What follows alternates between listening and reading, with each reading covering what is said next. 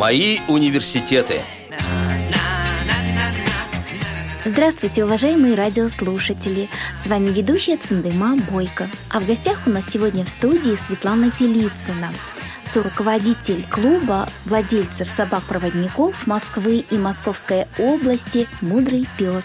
Мы пригласили рассказать ее о том, как у нее прошло детство, а, как училась, а, получала образование. Так как «Мудрый пес», я думаю, наши радиослушатели догадываются, кто к нам еще в гости пришел в студию и лежит так мирно под столом. Это помощник Честер, лабрадор замечательный.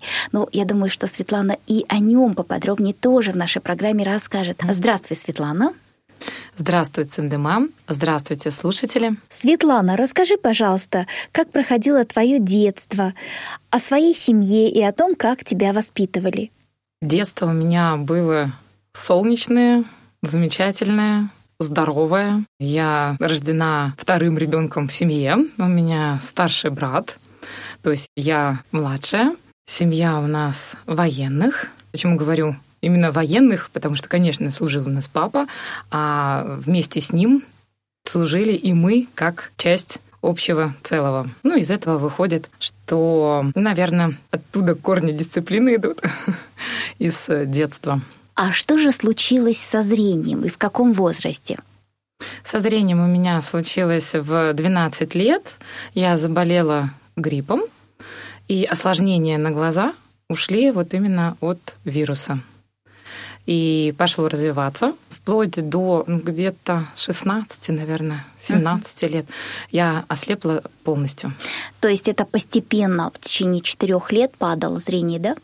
Да, оно и падало само по себе, и плюс э, мы боролись за любую крохотульку зрения, поэтому практически года три, наверное, три с половиной я практически прожила э, в больницах. Кстати, вот об этом самом периоде мы краем задевали вот в одной из наших программ, где рассказывали о тифлопедагоге, замечательном человеке Венере Закировне Денискиной. И как раз Светлане Венера Закировна и помогала в этот самый период.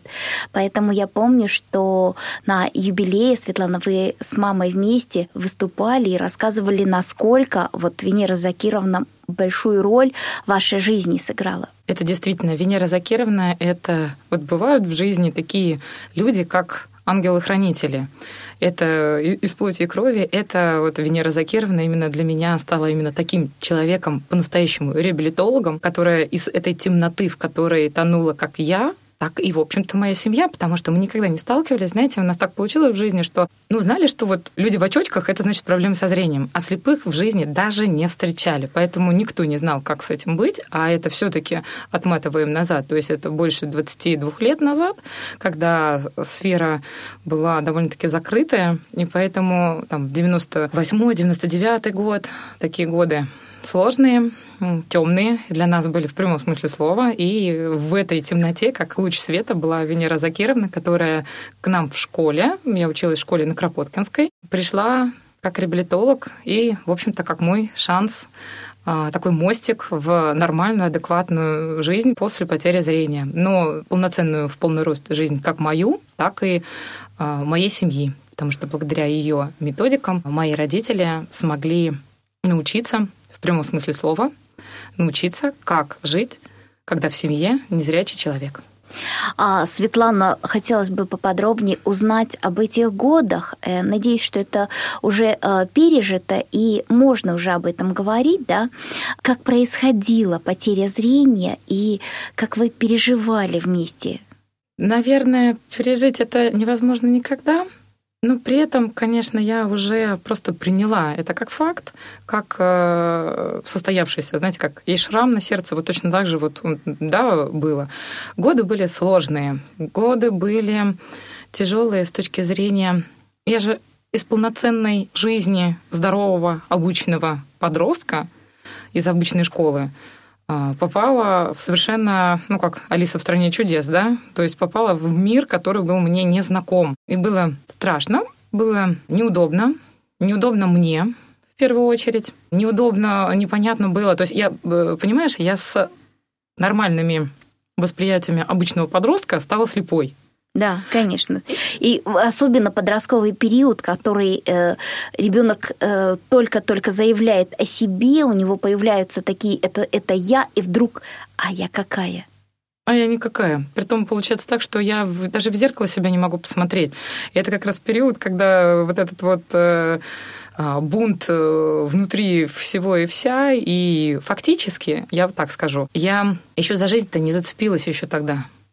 И уже потеряла связь э, с э, внешней реальностью. И то, что я осталась здесь и сейчас сижу перед тобой и разговариваю со слушателями, честно делюсь своим опытом, это заслуга целиком и полностью моей семьи, и мамы, и папы, и моего брата. Потому что с любой учебой можно справиться с любыми трудностями, как жить незрячим, можно справиться. А вот психологически понять, зачем это тебе, если ты потерял это зрение, а, это очень сложно было. И вот мои родители день за днем, слово за словом, событие за событиями, они просто жили со мной как с обычным ребенком и максимально старались не обкладывать меня подушечками, и как у меня отец допустим, как девиз моей жизни практически сказал, что Свет, ну ты же потеряла только зрение, ты же не потеряла ни мозги, ни смысл жизни как таковой. Он же не привязан ну, вот напрямую, как ниточкой к зрению. Поэтому только вперед и вверх. Вот я пошла. Это очень мудрые советы э, и вообще поддержка родителей, что не рыдали вместе с вами, не пытались сказать, что насколько мы все несчастные, насколько ты несчастная, и э, оберегать от всех-всех невзгод, э, что часто встречается у родителей – а как относились сверстники, вот те друзья, с которыми ты играл в свое время, да, получается, во дворе, и вроде как здоровый, нормальный ребенок, и вдруг ты перестаешь видеть. Вот отношения изменились? Я стала изгоем целиком и полностью. Ну, то есть я стала непонятной, не со зла, просто от непонимания. В принципе, между нашими мирами и, еще пролегла просто какая-то межа, да, вот эта потеря зрения. У меня из той жизни не осталось э, ни одного друга, знакомого и так далее, потому что это совершенно другая вселенная. А сейчас среди новых знакомых есть э, друзья, которые видят и все замечательно? Ой, конечно, конечно, что это Цендумай? Я пережила тот период, опять-таки, низкий поклон всем моим близким и родным и Венере Закировне, потому что я научилась жить в другой вселенной. И в 2000 1992 году поступила в Московскую государственную юридическую академию имени Кутафина, сейчас это называется университет имени Кутафина. Uh-huh. И там э, были уже абсолютно зрячие ребята, то есть я была одна незрячая, uh-huh. и весь наш курс был зрячий. И я уже была готова к этому своему состоянию, что я незрячая. То есть уже было полное принятие и понимание, что и как делать. Об этом мы, конечно, поговорим в следующей передаче, а пока вернемся в школьное детство. Светлана, поменять школу, перейти в другой коллектив, как это происходило? Происходило очень болезненно, притом до такой степени болезненно, что, наверное, половина седой головы у моих родителей – это именно мой переход. То есть, когда из обычной зрячей школы мне сообщили, ну, то есть не мне сообщили, да, а получается так, что по состоянию зрения я уже не могла учиться в обычной массовой школе, и родители летом на семейном совете было принято решение искать школу коррекционную, и до меня это до конца дошло. Я устроила истерику, самую настоящую, потому что звучало это как не коррекционная школа, как приговор а интернат. Да. Понимаешь, интернат. Интернат для слепых и слабовидящих. И я что решила в подростковом своем состоянии? Все верно. Я решила, что родители хотят от меня избавиться, потому что я потеряла зрение. Поэтому я устроила, ну, прям Перл-Харбор практически э, только в рамках своей семьи. Угу. Вот настолько тяжело был этот переход. Ну и как все-таки решился вопрос, как убедили перейти в новую школу? Нашли именно школу, на мое счастье, именно школу, вот, которая на Кропоткинской, это школа коррекционная для слепых и слабовидящих. И родители мне клятвенно пообещали, когда мы переходили в школу для незрячих, что утром и вечером они меня будут забирать, отвозить и забирать. Угу. И, и, и, и именно труд моих родителей. Пять лет меня возили в школу, забирали. И никакого слова «интернат» в моем аттестате или в моем сознании нету. То есть родители обещали, родители сделали. Ну, на Кропоткинской, в принципе, такая и школа и есть. По-моему, это не интернат, да? Да, она и сейчас существует. Это коррекционная школа, сейчас так и называется, для слепых и слабовидящих. И вот вошла в коллектив, как вообще система Брайля, как вообще сама учеба, что изменилось в подходе к обучению и как воспринимала. Да все изменилось, конечно. Э, когда ты пишешь по плоскопечатному, а надо учить э, какие-то точечки, но до тех пор, пока я могла видеть, я писала большим толстым фломастером в большой тетради, и до тех пор, пока могла, я не учила Брайль. Но подошли выпускные экзамены, и стало понятно, что нормально аттестовать меня можно только по системе Брайля, потому что иначе ну, неполноценно все получается. Угу. И поэтому я была вынуждена выучить Брайль. Но со мной учил и мой папа, и моя мама в такой игровой форме. Мы учили Брайль. Да, это здорово, что родители тоже изучали вместе с тобой систему Брайля и могли уже полноценно общаться и переписываться, и проверять твои записи, в конце концов, да, это здорово. Мы продолжим беседу после небольшой паузы.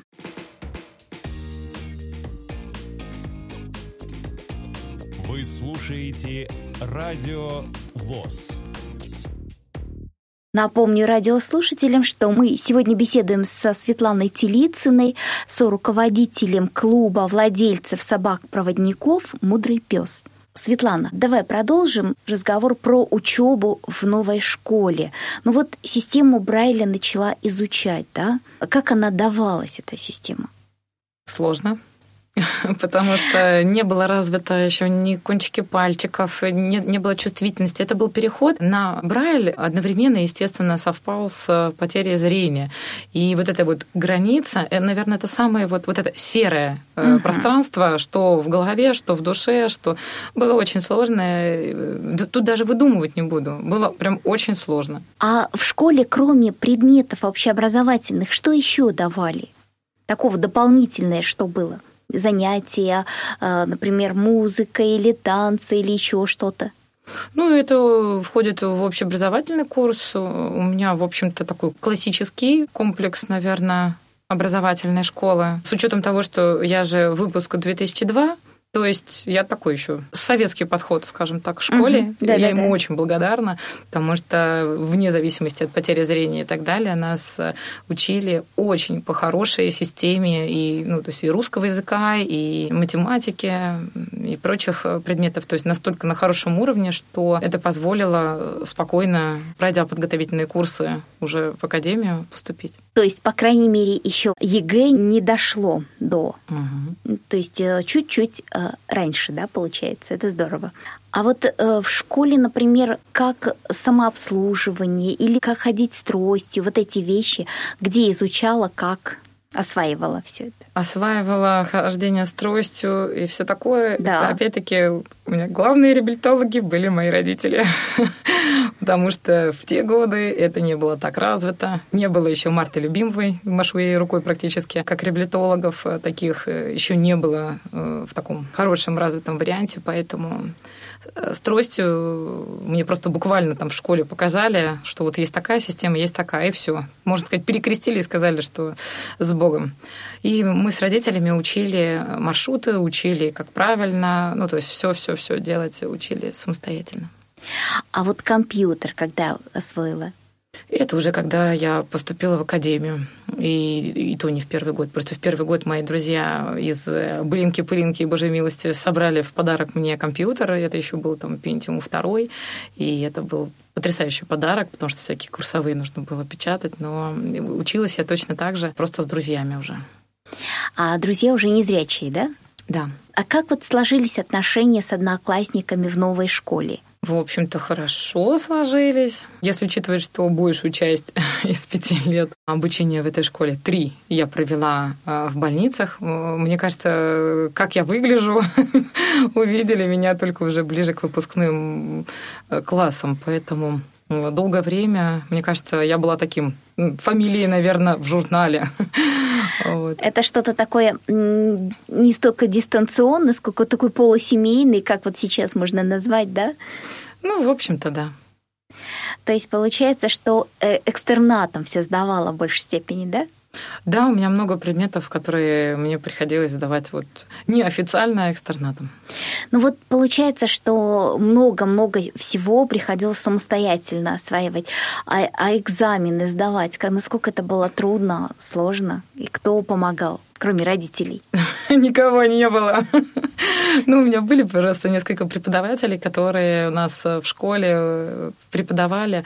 Ну, как бы это ни было, э, наверное, сейчас это уже в 2022 году, да, звучит странно, но вот те самые там 22 года назад можно было опереться фактически только вот на родителей. Только на родителей. Если сейчас, например, есть семейное обучение, есть очень популярно развито репетиторство всевозможное, то мне кажется, да, в те годы еще не совсем была сформирована вот эта культура, да, дополнительного обучения. Ну, может быть, она и была сформирована, но кто будет заниматься со слепым? Это было очень сложно. Вот мы столкнулись с тем, что мне нужен был английский язык, и э, это было очень сложно найти репетитора, который занимался бы со слепым человеком. Не было таких каких-то методик, или же мы, нам не попадались такие люди. Ну, то есть э, мы вот как могли, так и решали эти вопросы. И поэтому экзамены моими главными репетиторами, опять-таки, мой, наверное, главный, да, университет — это родители, вот это школа скорее даже. А кто родители по образованию? Ну, папа военный, папа, а мама? Притом профессиональный военный, он заканчивал Академию имени Жуковского. А мама заканчивала среднее какое-то училище. Она, можно сказать, профессиональная мама. У меня мама была и милиционером, и почтальоном, и бухгалтером, ревизором. Ну, то есть у нее большой спектр профессий, значительно больше, чем у папы. Да. Что мне, как ты понимаешь, э, пошло глубоко на пользу, потому что я знала даже по рассказам моей мамы, по тем книгам, которые мне... У меня просто мама, она очень образованный человек, а, начитанный человек, и благодаря ей, даже потеряв зрение, я продолжила изучать не только художественную литературу, но, допустим, изобразительное искусство, да, то есть у меня мама любит художников, и поэтому она даже стоя у картин просто рассказывала мне, и, и когда я видела, мы в детстве ходили впитывали, скажем так, это в себя. Так и когда потеряла зрение, и, и как и сейчас, я продолжаю наслаждаться этим миром искусства. Да. Интересно, выбор профессии, как он состоялся? Ой, с выбором профессии у меня на уровне книжку мы, мы «Преступление наказания». У меня была потрясающая преподавательница Нина Семеновна Антонова. И у нас был такой необычный урок, ну, для меня необычный. Преступление наказания мы разбирали по ролям. Был и адвокат, и прокурор. И вот мне честь такая досталась быть обвинителем Раскольникова. И я так подошла к этому профессионально. У меня просто старший брат, э, он юрист по профессии. Поэтому где-то я э, видела, как это должно быть, и меня так увлекло. Я так хорошо выступила. Я засадила Раскольникова на дочь, чем это сделал Достоевский. В общем, получилось в открытом уроке. Я была хороша, мне понравилось э, апеллировать всеми этими нормами и так далее. И потом в выборе между психологом и юристом получилось так, что тогда психология просто банально заниматься вот так, вот как обычной научной психологией, я не хотела.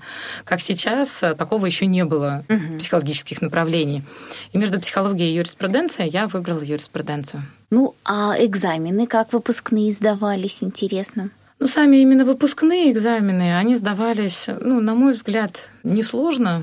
Просто по одной простой причине. Я уже год была на подготовительных курсах, уже готовилась к поступлению в ВУЗ. И поэтому я поняла, что школа — это ерунда. А вот уже с меня спрос был такой на поступление, что... То есть нужны дополнительные знания, да?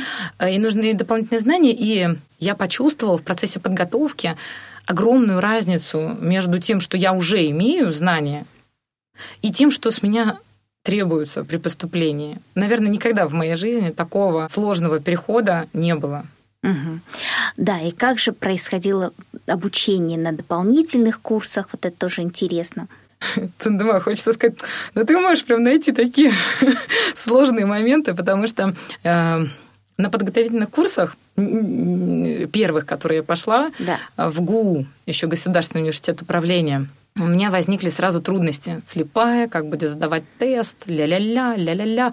Ну, в общем, мы выбили право хотя бы ходить на курсы при ряде условий, вплоть до того, что, допустим, на курсы английского языка э, со мной будут ходить родители, потому да. что у преподавателя нет времени, ля-ля-ля, ля-ля-ля. В общем, столько вообще вот всего, что даже вспоминать даже через 20 лет Но, Светлана, на самом деле, конечно, это все грустно вспоминать, но и хочется передать нашим радиослушателям, что не все и не всегда так дается легко и просто, как иногда кажется, когда мы уже получили специальность, когда мы уже реализовались, то можно подумать, что все было легко. На самом деле это здорово, что э, у тебя находятся силы рассказать об этом. Да, это такой сложный пласт. Я даже не скрываю, это правда сложный, потому что вот этот вот э, момент, э, то есть ты и учишь, ну, как знания, да, те, которых да. у тебя не было потому что все-таки, как я поняла, что в школе для слепых и слабовидящих э, все-таки спрос ну, минимальный был. А амбиции у меня были значительно больше и выше, чем у меня было знаний. И это было сложно. Это было, вот знаешь, через э, слезы, боль, кровь. Э, ну, просто действительно, я сутками сидела, учила. Родители компьютера тогда не было. Они просто по очереди читали. И мой брат, и его жена. Э, ну, то есть мы не начитывали на диктофон в то время, когда я спала, к примеру, да, несколько да, часов. Да. Они читали, я просыпалась, прослушивала, ну, то есть пока, условно говоря, кто-то из родителей или ну, из семьи угу. кушает, я слушаю то, что они начитали до этого, потом вживую мы сидим, решаем, делаем, пишем, при этом получается так, что решаю я, а записать-то не по Брайлю, да, а надо было, то есть физически сидеть и, и, и выписывать в тетради мои ответы по упражнению и так далее. То есть и мы сдавали, э, когда, ну, вот там тетрадь с угу. заданиями, да. и очень сильно преподаватели напрягали сомневались, а я ли это сделала. Поэтому даже по своему домашнему заданию, даже на подготовительных курсах, мне приходилось э, со своими брайльскими записями отвечать. То есть они могли в середине тетради задать какой-то вопрос, а вот это или то, ага. и я отвечала. То есть по своим... Проверяли, проверяли. сама ли ты это, да, выполнила. Проверяли, да, притом да, да. всегда с подозрением а, были моменты, ну, то есть, и это было же еще и морально обидно, понимаешь? Конечно, то есть, как бы другие-то 30 человек идут все ок, а я одна тут это под песню «Я белая ворона» практически. Ну, ничего. Выдержала, да. Справилась, но не с ГУ, потому что в ГУ я сдала э, аттестационные экзамены по подготовительному курсу, но мне сразу сказали, что учиться мне не дадут. Ну, то есть так получилось, что мне сказали, что да, ты можешь подать документы, но учиться мы тебе не дадим, и даже если ты пробьешься через все и вся, то учебы тебя не будет. Наши пути разошлись, я ему очень благодарна за большую платформу, которую вот, они дали подготовительную. Светлана, мне кажется, это здорово. Вот иногда спрашивают, вот, эм, что тебя делает сильным. И вот я иногда нахожу ответ, что нас делает сильным. Это препятствия, с которыми мы сталкиваемся, потому что преодолевая их, мы становимся сильнее. И, наверное, вот этому ГУ как раз надо сказать спасибо за то, что научил меня быть сильным, и спасибо за то, что я туда не поступил, потому что э, поступил. Дальше все, слушаем. Да, совершенно верно. Меня сделало сильной вот это вот э, препятствие, через которое я нашла внутри себя силы, аккумулировала, перешагнула. И я действительно очень благодарна. Э, а благодарна вот чему. Когда я поступила уже в Московскую государственную юридическую академию имени Кутафина. Ну, сейчас и еще об этом скажем, что это первый юридический вуз страны. Да, сейчас он называется Московский государственный юридический университет имени Олега Емельяновича Кутафина. И что самое главное, это, конечно, я там нашла своих друзей, своих драгоценных э, друзей, которые стали мне и стали, и уже вот 20 лет мы дружим, хотя мы уже разъехались порой даже в разные страны. Светлана, вот на самом интересном месте, когда вот э, учеба в университете, мы остановимся и продолжим беседу в следующей передаче. Напомню радиослушателям, что сегодня у нас в гостях в студии Светлана Телицына, соруководитель клуба владельцев собак-проводников «Мудрый пес». И, конечно же, Светлана со своим верным четвероногим другом Честером. Вела программу Циндыма Бойко. Всего доброго, до новых встреч. Всего доброго.